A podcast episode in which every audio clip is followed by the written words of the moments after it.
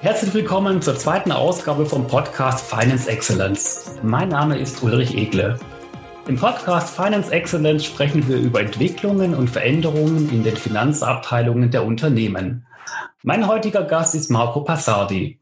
Marco, ich grüße dich aus dem Homeoffice in Sursee. Hallo Uli, hallo liebe Zuhörerinnen und Zuhörer. Marco Passardi ist seit 2012 Professor für Accounting an der Hochschule Luzern sowie Lehrbeauftragter der Universitäten Zürich und Neuenburg. Er wirkt als Dozent, Berater und Gutachter für allgemeine und spezielle Fragen der Rechnungslegung nach OR, Swissgap Fair und IFRS. Die Rechnungslegung steht deshalb auch im Zentrum von dieser Episode. Viele Unternehmen gestalten gegenwärtig ihren Abschluss für 2019. Da stellt sich natürlich bei den Beteiligten die Frage, ob dort schon Rückstellungen für die Corona-Krise gebucht werden dürfen, gerade auch wegen dem Stichtagsprinzip. Wie ist da deine Einschätzung? Ja, danke für diese interessante Frage. In der Tat ist ja diese Krise sehr unerwartet über uns hereingebrochen, so dass man vermutlich sagen kann, dass am Bilanzstichtag per 31.12.2019 noch niemand so wirklich erwarten konnte, dass diese Ereignisse uns so treffen werden. Somit ist handelsrechtlich grundsätzlich kein Anlass gegeben gewesen, eine Rückstellung zu buchen, weil es sich per 31.12.19 nicht um ein vergangenes Ereignis gehandelt hat, das zu einem zukünftigen Mittelabfluss führen wird. Allerdings ist es ja so, dass die Bestimmungen des Artikel 960e Absatz 3 Ziffer 4 OR auch erlauben, Rückstellungen für die Sicherung des dauernden Gedeihens des Unternehmens vorzunehmen. Sprich, solche Rückstellungen können gebucht werden, selbst wenn der Bilanzstichtag schon vorbei ist und die Erstellung des Abschlusses noch am Laufen ist, könnte eine solche Rückstellung handelsrechtlich gebucht werden. Interessant ist nun natürlich, wie sich die Steuerbehörden für solche Rückstellungen dann eben begeistern lassen. Sprich, wäre die handelsrechtlich zulässige Verbuchung einer solchen Rückstellung für das dauernde Gedeihen des Unternehmens auch steuerrechtlich zulässig. Auf einen ersten Blick ist die Sache klar.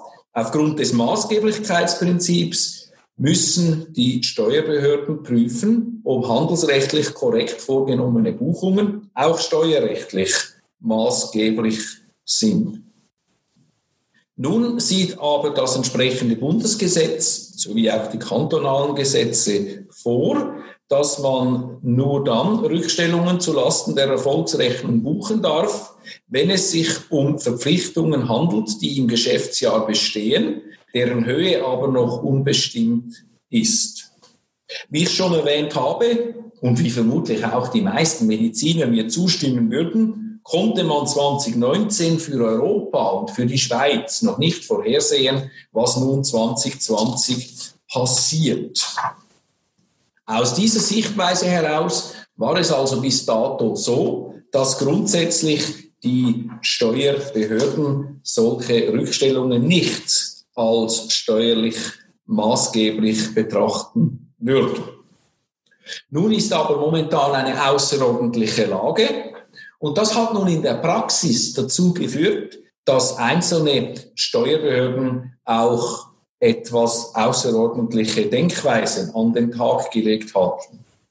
Wie im eidgenössischen Föderalismus üblich ist das je nach Kanton unterschiedlich. Einzelne Kantone haben sich dazu geäußert, andere noch nicht. Es empfiehlt sich also im Einzelfall genau zu prüfen, welcher Kanton zuständig ist und wie die aktuelle Rechtslage ist. Im Sinne eines kurzen Tour d'Horizons ein Blick in die Zentralschweiz. Der Kanton Zug hat sich geäußert und lässt für Unternehmen, die direkt oder indirekt unter den negativen Folgen des Coronavirus leiden, zum Beispiel den Betrieb schließen mussten, wie einige, die dürfen eine Rückstellung von bis zu 50 Prozent auf den Gewinn kalkulieren und verbuchen. Maximal ist der Betrag jedoch auf 500.000 Franken begrenzt.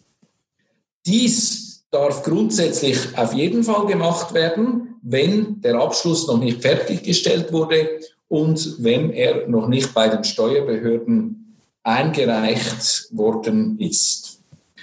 Es ist aber grundsätzlich sogar denkbar, dass man, so hat sich die Behörde geäußert, bereits bei einem fertiggestellten Abschluss sich mit einer Änderung bei den Steuerbehörden melden kann. Unter dem Titel Bilanzberichtigung würde der Ansatz diesbezüglich korrigiert. Andere Kantone, wie beispielsweise das Wallis, haben sich ähnlich geäußert. Auch dort müssen Unternehmen direkt oder indirekt unter den negativen Folgen der Corona-Epidemie leiden. Im Tourismuskanton Wallis dürfte das nichts Unerwartetes sein.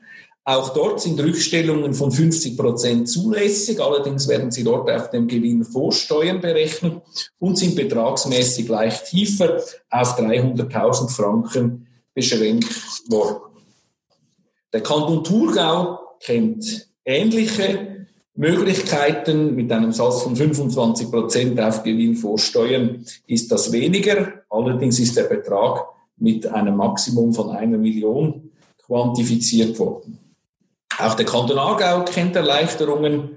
Kantone wie Schweiz und St. Gallen haben sich eher ablehnend geäußert und basieren ihre Akzeptanz der Rückstellungen auf der bisherigen Praxis, wonach Rückstellungen für das dauernde Gedeihen des Unternehmens zwar handelsrechtskorrekt sind, aber nicht steuerlich maßgeblich sind.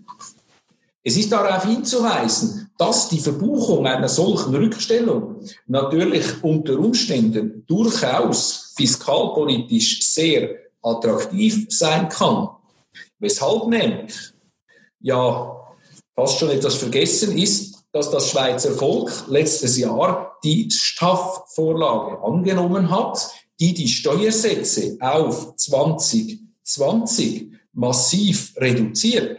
Sprich, wenn es möglich ist, noch 2019 eine entsprechende Rückstellung zu buchen und diese dann in späteren Perioden, 2020 und später, wieder aufzulösen, so kann das natürlich steuerlich attraktiv sein, weil bei der Bildung der Rückstellung in 2019 ein höherer Steuersatz zur Berechnung der Steuerlast verwendet wird, wie bei einer allfälligen Auflösung im Jahr 2020 oder eben später. Natürlich hoffen wir alle, dass diese Rückstellungen nebst aller Bilanzpolitik nie in diesem Ausmaß benötigt werden und dass es der Wirtschaft und den Unternehmen gelingt, sich aus eigener Kraft für die Zukunft wieder fit zu machen.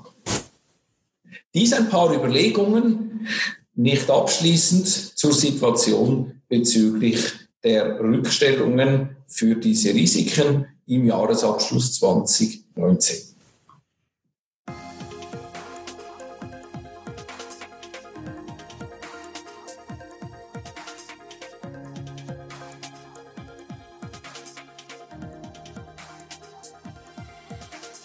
Im zweiten Teil möchte ich das Thema Kapitalverlust nach OR 725 aufgreifen. Was verändert sich hier aktuell? Ja, hier sind in kurzer Zeit erstaunliche Dinge passiert. Zur Abfederung der Wirtschaftskrise hat der Bundesrat nebst vielen Maßnahmen am 16. April die Covid-19-Verordnung Insolvenzrecht veröffentlicht. Er hat sie am 20. April in Kraft gesetzt und für sechs Monate befristet. Das heißt, diese Verordnung gilt bis zum 20. Oktober dieses Jahres. Diese Verordnung behandelt im Wesentlichen drei materielle Themen in drei Abschnitten. Da geht es im Wesentlichen um ein Moratorium hinsichtlich möglicher Insolvenzfolgen. Aus Sicht der Buchhaltung ist der erste Abschnitt die Anpassung der Überschuldungsanzeige von Bedeutung. Die anderen Abschnitte behandeln GKG-spezifische Aspekte des Nachlassvertrages, der Stundung und verfahrensrechtliche Aspekte. Wenn ich nun kurz aufzeigen darf, was sich ändert, ist mir ganz wichtig zu betonen, trotz Verordnung, trotz Notrecht, Schulden bleiben grundsätzlich Schulden. Was ändert sich nun konkret?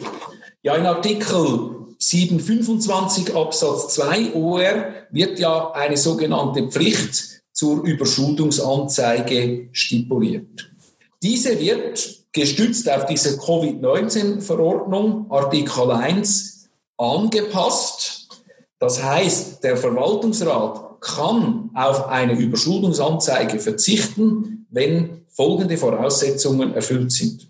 Erstens, die Gesellschaft war am 31. Dezember 2019 nicht, noch nicht überschuldet und zweitens, es besteht eine begründbare, plausibilisierbare Aussicht, dass die Überschuldung bis zum 31. Dezember des Jahres 2020 behoben werden kann. Für den Verwaltungsrat bedeutet dies, dass er seinen Entscheid schriftlich begründen muss und dokumentieren muss. Eine solche Pflicht kennt der Verwaltungsrat bereits, weil er dies auch unter dem bisherigen Recht schon so machen musste, bevor er dann zur Anzeige weiterging. Was sind in der Praxis wichtige schriftliche Begründungen und Dokumente?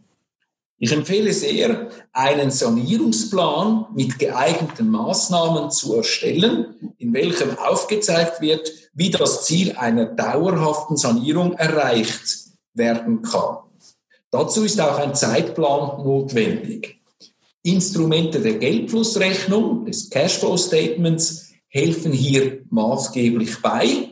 Es gibt dazu unter anderem auch von den Branchenverbänden, von den Hochschulen auch wirkungsvolle Tools, wie man mit Excel solche Liquiditätspläne rasch erstellen kann. Wichtig ist es, dass bloße finanziell bilanzielle Sanierungen nicht genügen. Also Rangrücktritte, Verrechnungsliberierungen oder Maßnahmen, die einzig durch den Verkauf wesentlicher Aktiven umschrieben werden können, die dürften nicht genügen, um dieses Ziel, wie es hier vorgesehen ist, eben zu erreichen. Aus Sicht der Revisionsstelle, die ja im Rahmen dieser Überschuldungsanzeige auch gefordert ist, kann nun die Revisionsstelle gestützt auf diese Covid-19-Verordnung, in Abweichung zur sonstigen Bestimmung des ORs auf die Prüfung der Zwischenbilanz verzichten. Ebenso ist die Revisionsstelle aufgrund dieser Verordnung ab sofort von der Pflicht befreit worden, das Gericht zu benachrichtigen, wenn der Verwaltungsrat seinerseits, gestützt auf diese Covid-19-Verordnung, auf die Anzeige verzichtet. Natürlich ist das kein Prüfverbot. Die Revisionsstelle darf die Zwischenbilanz nach wie vor prüfen, wenn zum Beispiel gerichtliche Anordnungen oder eine involvierte Bank dies zusätzlich verlangen würde. Ein wichtiger Hinweis noch zur Bilanzanalyse. Sobald ein Corona-spezifischer Kredit aufgenommen wird, erscheint dieser logischerweise auch auf der Passivseite der Bilanz. Solche Kredite wurden ja bereits in hohem Umfang gesprochen und sind in für die Schweiz üblichem Maße rasch, flexibel und praxisgerecht erteilt worden. Viele Banken haben mitgewirkt. Der Bund hat durch Garantien das Ganze unterstützt. Mit diesen zusätzlichen flüssigen Mitteln wird aktivseitig die Liquidität sichergestellt. Für die Berechnungen, die das OR vorsieht, ob eine Überschuldung vorliegt, ist es nun wichtig zu berücksichtigen, dass solche Corona-Kredite nicht, wie sonst üblich beim Fremdkapital, in die Berechnungen integriert werden. Sprich, der Corona-Kredit gilt für die Berechnung des OR 725 Absatz 2 explizit nichts als Fremdkapital. Zusammengefasst, was ist für die Praxis wichtig bezüglich der Prüfung der Überschuldung nach Artikel 725 Absatz 2 OR in der Corona-Welt? Punkt 1, das Unternehmen darf per 31.12.19 nicht überschuldet sein. Man beachte speziell, ob dies effektiv so war oder nur durch Rangrücktritte so bewirkt worden wäre. Wäre letzteres der Fall, so könnte man die Covid-19-Verordnung nicht anwenden. Dann muss nach wie vor eine aktuelle Zwischenbilanz zu Liquidations- und Fortführungswerten erstellt werden. Ein Budget- und Liquiditätsplan fürs 2020 müssen erstellt werden. In diesem Budget darf keine Überschuldung mehr ersichtlich sein per Ende dieses Jahres. Sprich, die Fortführung des Unternehmens muss für 2020 sichergestellt sein. Der Verwaltungsrat muss zum Schluss kommen, dass die aktuelle Überschuldung per Ende dieses Jahres mit einer Wahrscheinlichkeit von über 50 Prozent beseitigt werden kann. Er muss seine Entscheidungen ausführlich im Verwaltungsratprotokoll festhalten. Nach wie vor braucht es auch eine Generalversammlung, die man einberufen muss und wo man Sanierungsmaßnahmen einleitet, respektive darzulegen hat. Letzteres dürfte aus aktuellem Grund vermutlich auch mit digitalen Hilfsmitteln erfolgen. Es wird spannend sein zu verfolgen, wie die Unternehmen mit diesem vermutlich sehr sinnvollen Instrument umgehen. Und wir hoffen natürlich alle, dass dies hilft, nicht die Schulden auszuradieren, aber den Unternehmen diese schwierige Zeit durch die Adaptierung des Rechts leichter zu machen und sie in die Lage versetzt, sich wirklich mit dem Markt auseinanderzusetzen und nicht mit Bilanz- und Buchhaltungsproblemen wertvolle Zeit zu verlieren, um die Kurve zu kriegen, den Turnaround zu schaffen. Ich wünsche allen Betroffenen dabei viel Glück und viel Erfolg. Marco, vielen Dank für deine wertvollen Einschätzungen und die zahlreichen Hinweise zu dieser aktuellen Thematik. Ich wünsche dir alles Gute, weiterhin gutes Gelingen beim Distance Learning und vor allem bleib gesund. Vielen Dank. Gern geschehen, dir und allen Zuhörerinnen und Zuhörern auch.